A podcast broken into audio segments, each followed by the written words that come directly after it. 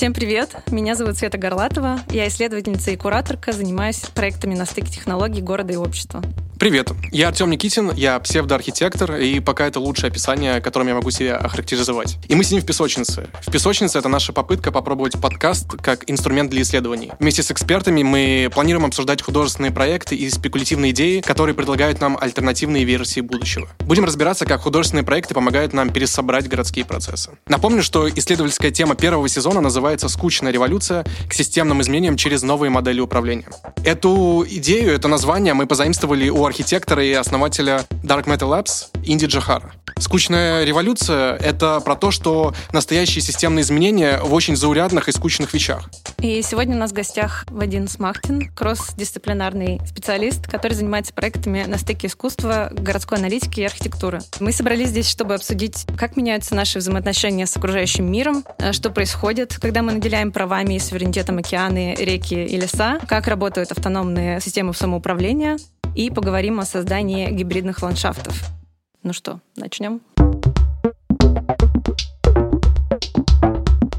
Привет. Да, всем привет. Мы тебя тут представили как кросс-дисциплинарного специалиста, что, по-моему, само по себе ничего не значит. Знаю, что всегда очень сложно как-то себя определить, но можешь сам рассказать, как ты себя обзываешь угу. и чем ты занимаешься. Угу. В прошлом году я решил называть себя исследователем. сейчас понятно, такой термин даже распространен, потому что все что-то исследуют, а это совершенно нормально. Вот. Но я м, решил наконец заняться наукой более плотно. В прошлом году, в марте, я поступил на PhD в университет Инсбрука а, в лабораторию синтетических ландшафтов. Пишу свой PhD под руководством профессора Клауди Паскера, а, которая как раз а, занимается биоархитектурой, биокомпьютерами и можно назвать каким-то внешним ландшафтным дизайном, когда мы смотрим на ландшафт как на такую большую мегаструктуру, а не делаем ландшафт вот со, стороны человека. То есть мы всегда немножко отлетаем от него, такой спутниковый ландшафтный дизайн, можно так, наверное, на русском назвать. Вообще я последние 10 лет, наверное, работаю с данными, с городскими данными в основном, с геопространственными данными и занимаю техническую техническую позицию в компании Habidatum как технический директор. Параллельно вместе с Эдуардом Хайманом мы последние 10 лет занимались э, медиаискусством и сделали такую арт-группу, которая называется Мессриошка, вот, э, которая занимается тем, что исследует, каким образом технологии и город вообще объединяются, и, собственно, через какие-то исследования матрешки мы перешли на,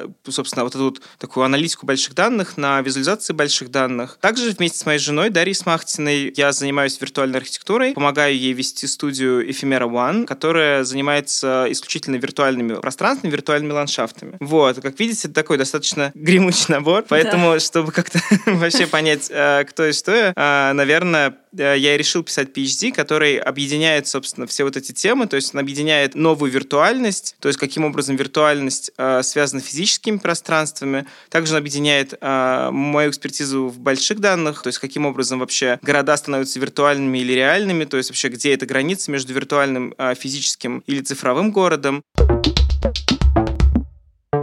Наш выпуск сегодняшний, да, называется, имеет название, это раз. Э, название — это «Природное самоуправление». И основной вопрос, на который хотелось бы сегодня ответить, это может ли лес управлять собой сам. Это завязано уже на некоторых э, проектах, в том числе художественных проектах, которые доказывают, показывают, экспериментируют о том, как вот эти природные системы действительно могут принимать э, решения и вступать в какие-то финансовые операции. И мне кажется, это неразрывно связано с человекоцентричностью в таком немножко простом ее смысле, когда мы используем вот этот термин в городском планировании, не пытаемся выстроить все процессы в городе, опираясь только на человека, подход привел нас к кризису. Это очевидно, что у нас сейчас э, кризис природных систем. И, как мне кажется, исключительно вопрос управления. То есть мы относимся к земле как к ресурсу, который надо захватить и получить с него выгоду. Одна из проблем существующего законодательства это в том, что природа воспринимается как собственность и как явление 10-15 последних лет. Это попытка наделить природу какими-то правами и вывести вот эту историю с человекоцентричностью в такую очень непонятную невероятно сложную систему взаимоотношений вместе с природой и наделить природу, да, вот нечеловеческими правами.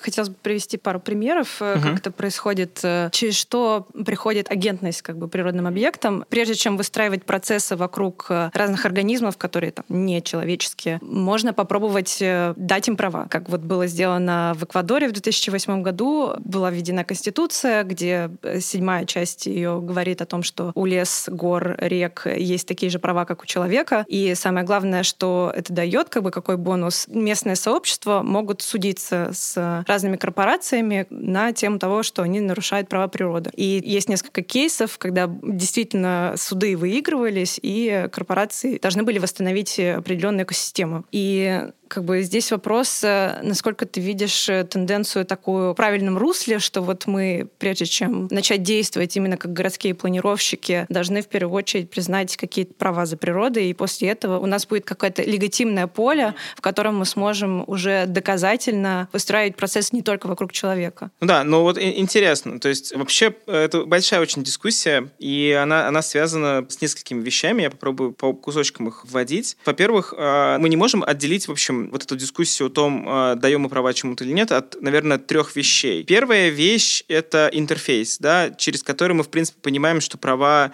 существуют. Угу. И это то, чем может являться там Конституция, как именно написанная Конституция. Это то, чем может являться какая-то компьютерная программа. Это первая штука. А вторая штука — это, собственно, то, кто представляет интересы а, этого объекта. То есть, по факту, это репрезентация. Репрезентация — это очень важно, потому что, так как мы все-таки люди, мы, условно говоря, там, а, роботам долгое время до сих пор даем лица, да, просто чтобы нам было понятнее, что они существуют. То же самое, на самом деле, с растениями. То есть вопрос, как мы их визуализируем, каким образом мы даем им а, определенное отображение. И третья вещь, которую я называю цифровым материализмом, это то, каким образом мы создаем а, некую материальную структуру, которая по факту является репрезентацией этого объекта. То есть когда а, объект прошел интерфейс и когда объект прошел визуализацию, то вопрос, как мы понимаем, что они реальны. Да, это очень важный вопрос. То есть как мы понимаем, что вот эта картинка на карточке, это именно этот лес, и у него есть определенная там, ну, какая-то репрезентация. Ну да, и по сути мы вступаем в коммуникацию с репрезентацией, то есть мы вступаем да. в коммуникацию, в какие-то взаимоотношения с каким-то цифровым э, объектом, который мы сами создали, то есть мы непосредственно не вступаем не с лесом, а с его и, но, копией. Но, но здесь есть ключевая ошибка, что он может быть не цифровым. И вот в своем PhD я привожу пример, что закон является такой же материальной структурой. И это вот очень важная на самом деле штука. То есть когда вот мы не случайно говорим, да, что Конституция дала лесу права, и лес каким-то образом материализовался. То есть таким образом закон, он каким-то образом материализовал объект. А в своем PhD я цитирую рассказ Теда Ченга «Цикл цифровых объектов. Life Cycle of Software Objects». Это рассказ про зверьков, э, дайджентс, э, диджентов, которые э, живут в виртуальном мире. И у них там много проблем. Там типа одна версия виртуального мира устарела, им нужно мигрировать на другую версию там, и так далее. В общем, там потом их кормить перестали. Там, ну, в общем, они живут как-то. Но главная проблема, что они очень долго пытаются стать реальными зверьками. То есть они постоянно пытаются коммуницировать с человеком, чтобы их не выключали, там, когда компьютер отключается, и чтобы... Это есть что рассказ 2010 года, достаточно старый по меркам там современной э, как бы информационной гонки. Там есть интересная очень фраза, когда вот эти зверьки, они просят свою хозяйку зарегистрировать им американское LLC или Inc. что-то такое, то есть инкорпорировать их э, в Америке. И она как бы пытается понять, зачем, и она начинает разбираться, и оказывается, что существует практика, то есть другие зверьки уже так сделали, то есть чтобы а, зверек этот, он был корпорацией, тогда как бы, если его действительно там отключат или что-то еще, он пошлет иск и а, через вот эту исковую систему а, сможет каким-то образом себя материализовать. Интересно, что зверьки хотят этого гораздо больше а, в этой фантастическом рассказе, чем а, материализоваться через робот-тело, например. То есть у них там есть эти робот-тела, они пробуют, в них залазят, там ходят, но в принципе главная их мечта это стать корпорацией. То есть каждый зверек в конце мечтает стать корпорацией, чтобы наконец-то стать а, бессмертной сущностью. Ну, естественно, насколько он сможет себя поддерживать. И это достаточно интересно, потому что вот хороший пример, он говорит о том, что как бы до тех пор, пока нету интерфейс, на самом деле, да, мы обратно возвращаемся к концепции интерфейса, по которому а, вот эта вот цифровая сущность может коммуницировать с нами, а главное, а, каким-то образом закрепить свое право на сосуществование с нами, да, то она не является материальной. И в данном случае интерфейс — это, например, Конституция или какой-то юридический документ? Например, да. Это вот как раз-таки та самая скучная революция, как мне кажется. Да, когда мы меняем именно бюрократические процессы, вписываем туда не только там человека, но и природу. И это очень важный момент, наверное, чтобы меня поняли правильно. Мы не говорим о том, что там гора, леса и прочее, они возникают в виртуальном мире, и они такие же материальные, как физические леса. Нет, это не так. Вопрос заключается в том, что мы, в принципе, наблюдаем, на самом деле, слияние физического мира и виртуального мира, и образование вот этой вот некой промежуточной структуры, да, которая, на самом деле, является его расширением. И это, может быть, тяжело немножко представить, но это действительно то же самое, когда мы говорим про цифровой город. А я всегда говорю, что цифровой город, он является его как бы не, не то, что двойником, является слепком, но слепком, это очень важно, который может жить сам по себе. Да, вопрос? Не, я просто хотел уточнить, что когда мы говорим про самоуправление леса, например, или самоуправление дерева, каких-то природных объектов, то мы в такой логике говорим, что им на самом деле управляет их цифровая копия. Это хороший вопрос. Есть вот проект Terra Zero. Terra Zero — это художественный проект, который в своей первой итерации был создан Полом Коллингом и Полом Зайдлером в 2016 году. Этот проект позволяет лесу участвовать в финансовых транзакциях через блокчейн где как бы создается такая идея довольно классная, что э, лес может осознавать себя через спутник, то есть он анализирует спутником э, свои границы, Дальше существует алгоритм, который позволяет ему, условно говоря, например, а, продавать часть своих ресурсов, используя криптовалюту, а, покупать новые ресурсы, охрану, помощь себе, еще что-то, опять же, используя криптовалюту. И тем самым, собственно, быть э, той самой автономностью да, существующей. Мне кажется, это не совсем так. Во-первых, мы должны полностью отдавать себе отчет, что это не настоящий лес. То есть это лес, не который сам собой управляет. Это лес, у которого появилась некая цифровая агентность. Но эта цифровая агентность абсолютно не существует в цифровом поле, как бы я имею в виду отдельно от него. Она существует исключительно в связи с ним. И поэтому, если мы рассматриваем, собственно, этот вот лес, который сам собой управляет, на самом деле это некая кибернетическая структура. Это не тот же самый биологический лес. Биологический лес, возможно, бы не хотел управлять. Он вообще об этом не думает. И на самом деле, если мы посмотрим на современную цифровизацию, как она происходит, то это то же самое некое знание, как каким-то была философия в свое время. То есть это достаточно серьезное знание о том, каким образом функционируют цифровые структуры и каким образом можем управлять цифровыми структурами. И поэтому, наверное, какой отчет мы должны себе давать, что создавая цифровые структуры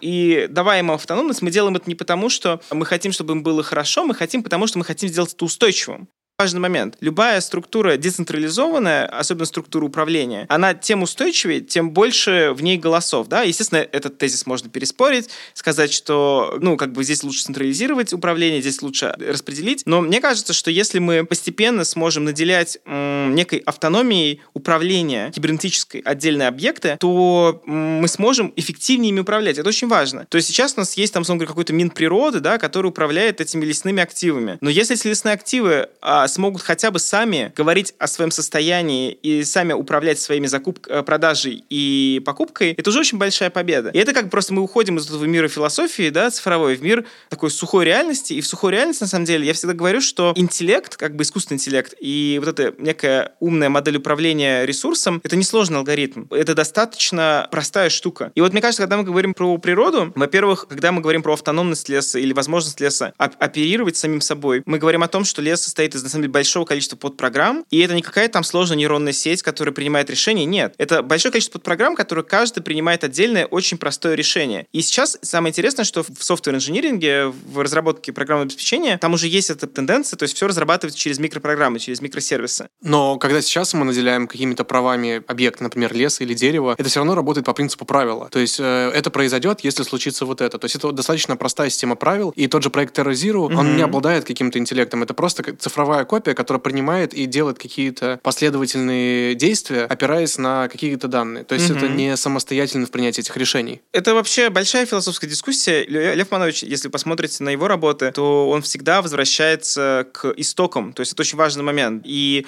когда он исследует, условно говоря, некую новую культуру будущего, там, исследует искусственный интеллект, как он влияет на дизайн и искусство, он всегда возвращается к тому, как искусство работало без искусственного интеллекта. И поэтому, когда вот мы вообще говорим про черный ящик, про что-то еще, важно вернуться вернуться к истокам, важно вернуться к тому, как работает, в принципе, компьютинг. И компьютинг, к сожалению, он всегда работал как черный ящик. Интеллект возникает тогда, когда просто появляется таких очень много черных ящиков, и эта модель, она начинает каким-то образом сама по себе жить. На самом деле мы то же самое наблюдаем э, с нейросетями. То есть у нас есть как бы нейроны, да, и когда просто нейронов очень много, они неожиданно создают для нас что-то, что мы считаем интеллектуальностью. Но если мы начнем урезать количество нейронов, мы придем к простой бинарной модели. Я приведу пример, то есть после Terrazero, естественно, было много работ, связанных с блокчейном и спутниковыми снимками. И вот последнее, то, что мы находили, э, это управление эко-выплатами, по-моему, в Намибии, э, в Африке. История такая, что там используют спутниковые снимки для того, чтобы анализировать эко-коридоры. То есть эко-коридор — это по факту просто эко-тропа для зверей mm-hmm. между одним куском природного ландшафта и другим. А между ними какие-то там деревни, в общем, какой-то уже антропогенный ландшафт. И в этой статье используют спутниковые снимки для того, чтобы анализировать вообще открыт ли коридор или закрыт. И приводится достаточно простая идеи того, что вообще а, сейчас, а, оказывается, в странах Африки, вот, например, в Намибии, а, существует государственная программа, опять же, если возвращаясь к закону, да,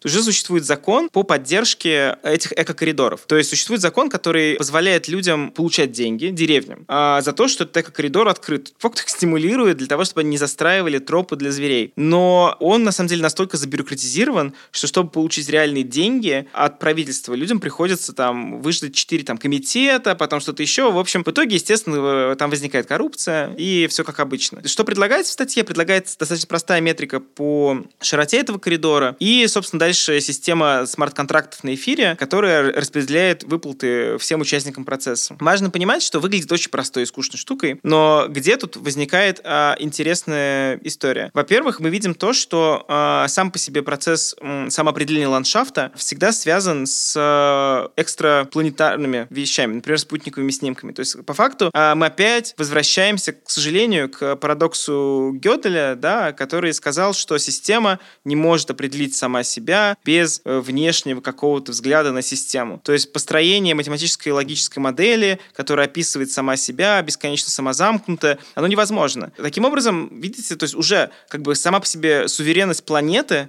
как объекта, она нарушена. То есть сам по себе спутник, он вылетел из планеты, чтобы осознать планету. И это важный момент. Второй момент, э, что в любом случае спутник сделан человеком. То есть у нас есть определенные куски человечности в дизайне этого объекта, в том, как он смотрит. Дальше существует интересный момент, что, а, как э, тоже мой, моя, моя научная руководительница говорит, э, что самое смешное в спутниковых снимках то, что мы анализируем ими climate change, как бы, да, изменение климата и как вообще бороться с ним, но на самом деле мы тратим колоссальную энергию на обработку спутниковых снимков, потому что это очень тяжелый процесс. Мы тратим колоссальную энергию на хранение и на запуск спутника. Ну да, это такая вообще отдельная тема со всеми Мы как бы бесконечно... На самом деле, коне... да, мы, мы на самом деле наносим вред планете, пытаясь принести добро. То есть как бы это уже замкнутый процесс. Дальше мы видим, что сам по себе процесс вот этого контроля этого эко-коридора, он связан с человеком как таковым. Коридор не может открываться и закрываться сам по себе. Это уже взаимодействие нескольких акторов. Это взаимодействие природы, как некого планетарного актора. То есть я бы здесь зверей не выделял каких-то отдельных сущностей. Вот. И человека как актора, который э, с этим всем взаимодействует. И дальше мы опять приходим к скучной экономике. То есть, как бы, к сожалению, мы никуда не можем уйти от капитала, да, и когда мы говорим о том, что вот капитализм, это очень плохо, давайте переосмыслим, вот давайте заново перечитаем «Капитал Маркса» по десятому кругу, может быть, мы что-то в этом найдем нового.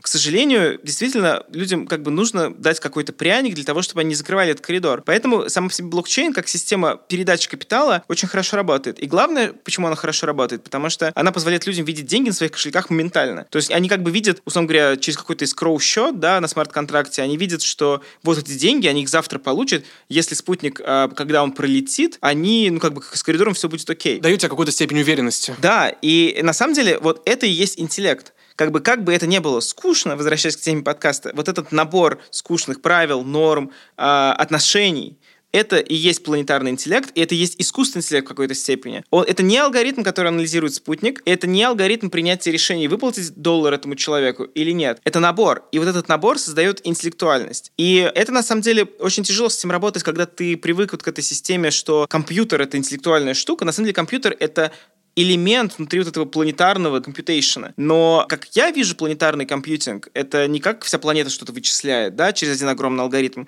Это набор локальных компьютингов, связанных через интерфейсы. Которые вместе подсоединяют, создают какую-то сложную систему. Да. Но при этом они независимы сами да, по себе. и они очень простые внутри, к сожалению. Так получилось. То есть э, они не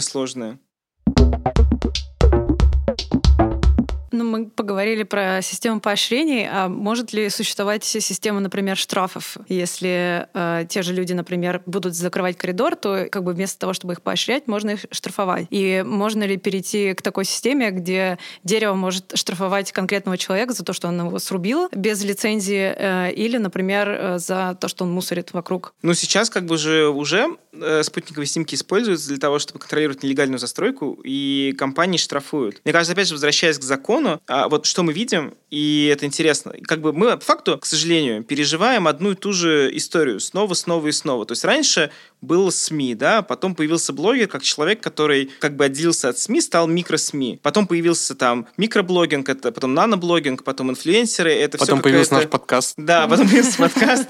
Как бы, то есть каждый стал а, что-то вещать, и мы наблюдаем такую же атомизацию закона. Как бы раньше, чтобы создать что-то, вам необходимо было объединиться в корпорацию, да, потом начали придумывать более маленькие формы создания legal entity, да, какой-то, то есть потом появился а, индивидуальный предприниматель, например, в России, и сейчас, слава богу, появился самозанятый, да, то есть, и на самом деле это очень прорывной закон, а, потому что он говорит о том, что наконец-то человек становится прямым налоговым агентом. И в некоторых странах это было, ну, помимо России, да, и так и было, но в России вот это была сложная структура с налоговым агентом, то есть отделен, на самом деле, агентностью финансирования, как бы, твоего, да, от тебя, то есть ты, как бы, мне кажется, вообще идет э, в социализм куда-то назад. В каком есть... году дерево получит агентность?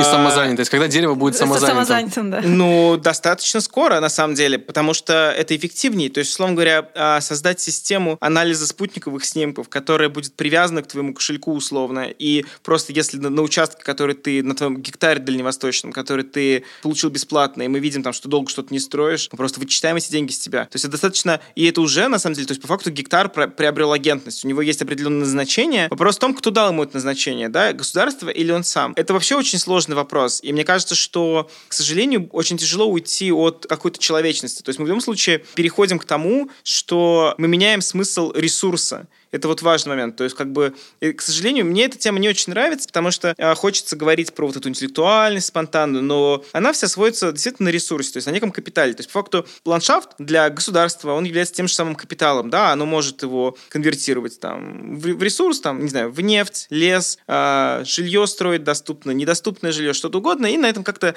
э, жить и зарабатывать. Вопрос в том, когда понадобится что-то еще от этого. И поэтому, конечно, хочется верить в то, просто это уже не моя какая-то ключевая специализация, просто про это знаю от коллег, хочется верить в альтернативные как бы ценности ландшафта, да, то есть... Да, я просто хотел добавить, что вот, в принципе наш подход же сейчас, он такой немножко порабощение земли, то есть у нас как бы земля не обладает, и вообще природа не обладает никаким словом, то есть мы просто захватываем ее и пытаемся как можно больше вытащить из нее ресурсов и получить большую выгоду. И вот эта вся история про самоуправление природы, это как раз попытка дать ей какой-то ответ и заставить ее разговаривать и принимать какие-то решения и участвовать э, но, полноправно но, в Но мы контролируем разговоре. этот алгоритм. И как бы мне кажется, что это действительно такая большая проблема курицы и яйца, то есть мы не в состоянии дать ей такое слово, которое уберет ее как бы изначальную ценность, если она нам очень важна. Как бы сам по себе процесс передачи и защиты природы это всегда процесс социальный, и это процесс, на самом деле, сытого социума, да? И это очень важный момент. А если мы вернемся, например, опять же, какой-то ссылки на фантастику, то а, есть такая довольно известная книга китайская фантастическая «Проблема трех тел» Free Body Problem. Там есть интересный пример, когда приводится вот этот а, приход коммунизма к власти в Китае.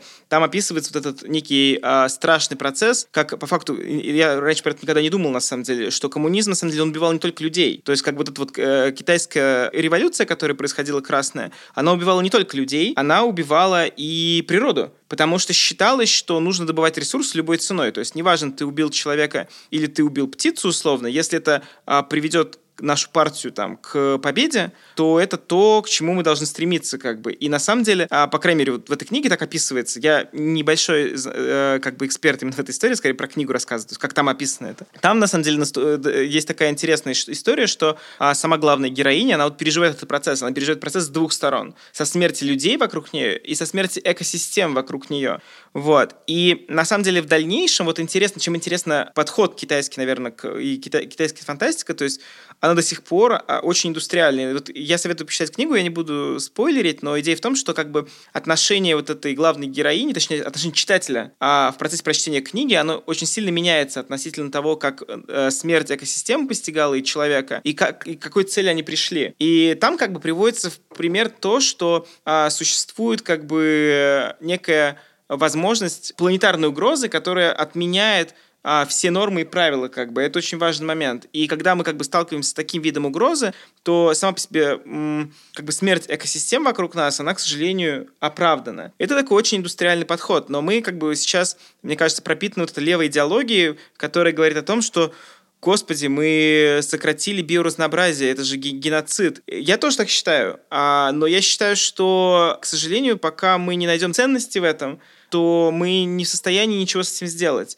И э, у нас есть, э, был, к сожалению, он умер, товарищ э, Александр Каганский, и он, по крайней мере, вот э, на поле русскоязычных э, каких-то э, ученых одним из первых начал говорить не так давно про то, что биоразнообразие необходимо сохранять, э, находя ценность биоразнообразия в лекарстве, то есть в поиске новых типов лекарств. И он как раз через биоразнообразие пытался искать новые лекарства, и на самом деле просто пытаясь как бы дать человечеству некую новый смысл сохранения видов. И как бы если цитировать главу «Экология» с, из э, New Dark Age э, Джеймса Брайдла, то по факту мы на самом деле не уничтожаем ее, мы забываем ее. Это очень важно. То есть мы забываем знания. Э, и как бы тут Брайдл, вот экология, он тоже на самом деле э, в книге невольно дает ценность биоразнообразию, да, он дает ценность тому, что это новое знание. То есть по факту, когда ледники э, тают, на самом деле мы не просто теряем ледник, нет, мы теряем огромный пласт захоронений, который был в ледниках. Эти захоронения пропадают невозвратно, мы ничего не узнаем об этой истории, которая была в леднике. И это знание, на самом деле, историческое знание, это тоже ценность. И мне кажется, что просто мы должны искать, как бы не случайно, если смотреть, например, на Sovereign Nature Initiative, да, с которым э, мы работаем, то не случайно это большая задача и для SNI тоже, это поиск новых путей для как бы, поддержания ценности природы.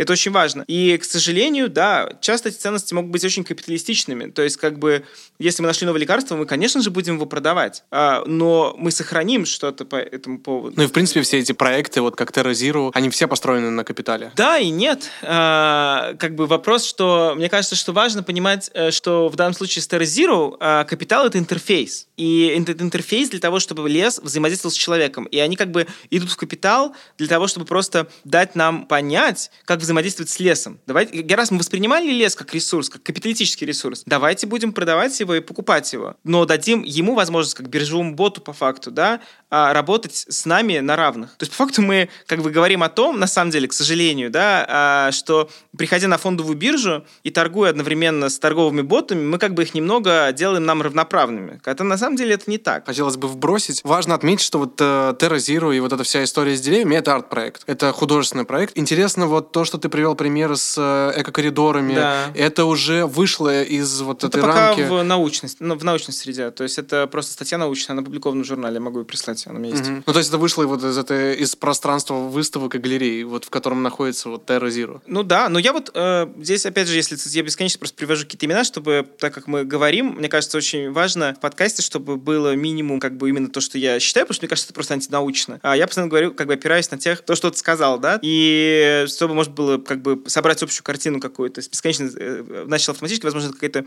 университетская теперь болезнь новая, я бесконечно ссылки вставляю. Вот. И Аристарх Чернышев, э, российский медиахудожник, где-то года три назад он пригласил нас на выставку про большие данные, и мы с ним беседовали, и меня тогда беспокоило, мы давно знакомы, э, и меня беспокоила тогда история, что я как бы бесконечно мечусь между искусством и бизнесом, и я никак не пойму вообще, почему как так происходит, и как бы казалось бы, надо на чем-то уже концентрироваться, как бы вот либо э, бизнесом заниматься, стартапы, там, э, все такое, э, либо искусство. И Аристарх сказал, что на самом деле в там в конце, вот, ну, получается, это был 18 год, то есть э, в начале 20-х годов практически невозможно заниматься чисто искусством. То есть как бы мы на самом деле настолько начали, э, нашли вот этот вот некую баланс между именно если мы говорим, опять же, про искусство, технологическое, это очень важно все-таки сузить рамки. То есть баланс между технологическим искусством и бизнесом, что по факту, на самом деле, к сожалению, технологическое искусство во многом даже уже не успевает за бизнесом. То есть часто бизнес придумывает гораздо более современные концепции, просто он, возможно, не говорит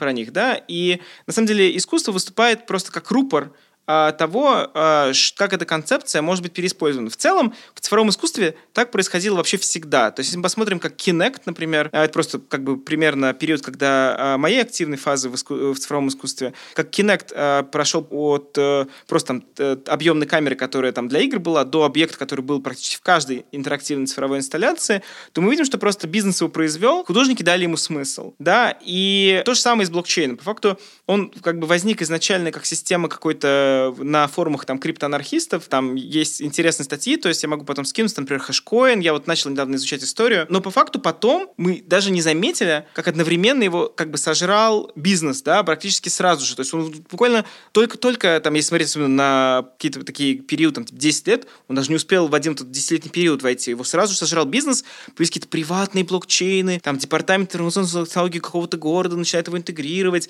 все это, конечно, рухнуло, но параллельно с этим художники без бесконечно смотрели на него, и появились, там, появлялись такие странные проекты там, в виде Primavera де Филиппа, де Филиппа, Плантоид, такой тоже легендарный проект, а, который говорит о том, что вот давайте соберем донатов кучу, вот этот железный роботизированный цветок, и в какой-то момент он отстрелит а, как бы новый роботизированный цветок, родит его, но, естественно, родит не сам, а через руки художника, и как бы... Ну, даже вот этот проект, про который мы сейчас говорили, про Terra Zero, это тоже попытка вот пересмотреть и, и изменить вот эту модель, которую мы используем при блокчейне. Ну, то есть не попытка типа обогащения и каких-то и передачи и продажи наркотиков, а это попытка пересмотреть, как дать э, права природному объекту. Потому что художник, э, хороший цифровой художник, не просто говорит о технологии красиво, он всегда дает ей новые смыслы или дает э, нам новый взгляд на нее. Возможно же для, для какой-то серьезной науки э, там слишком мало каких-то ссылок на исследования фундаментальные, да, но непонятно, как по-другому э, вести новую науку, как описывать э, стартапам э, и вообще технологичным предпринимателям. Вот завтра какие-то э, ребята бросят э, там физтех, пойдут делать стартапы, да,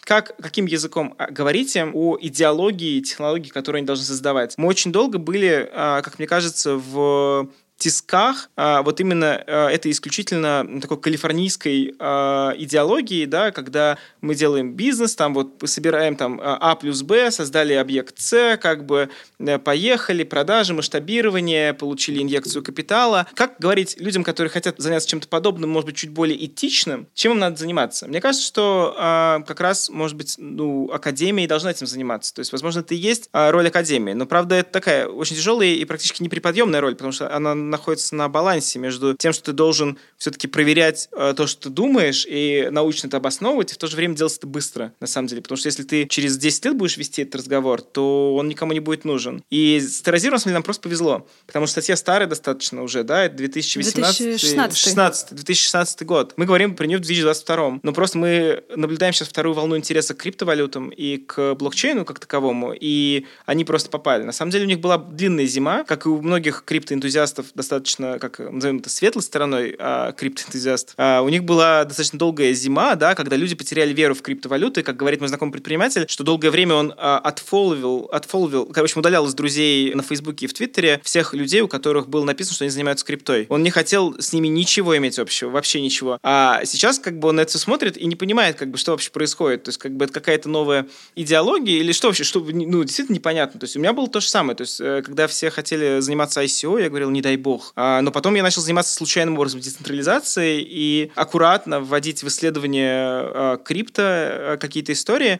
И оказалось, что если убрать слово крипто и просто всем говорить, что децентрализация да, и да, хранение... мне кажется, а еще лучше сказать, чтобы это был распределенный реестр, э, и тогда будет вообще супер. И все сразу очень серьезно слушали, да, это было вот три года назад, и я очень аккуратно занимался в академии, то есть мы делали курсы в высшей школе экономики, в высшей школе урбанистики. Я вел там несколько годов в в Шухфлабе. Вот, и у нас были очень классный проект, на самом деле, где студенты делали как раз а, там генеративные нейросети для того, чтобы а, демократизировать, например, архитектурное планирование, или делали, а, вот у меня последний тезис, а, который я там вел, у меня студент пытался понять, как вообще децентрализация через 5G вышки изменит удаленную работу, архитектуру, в общем, достаточно прикольно, вот, но мы как бы очень аккуратно вообще всегда, когда, когда мы что-то децентрализовали или либерализовали, мы всегда очень аккуратно относились, как бы просто не говорили слово крипто, и все как бы, ну, с, с, с интересом слушали. Сейчас можно опять говорить, что крипто, но вот э, я как бы в своем PhD занимаюсь и крипто, и метаверсом, и и сейчас стал такой прям булшит э, бинго, что я думаю,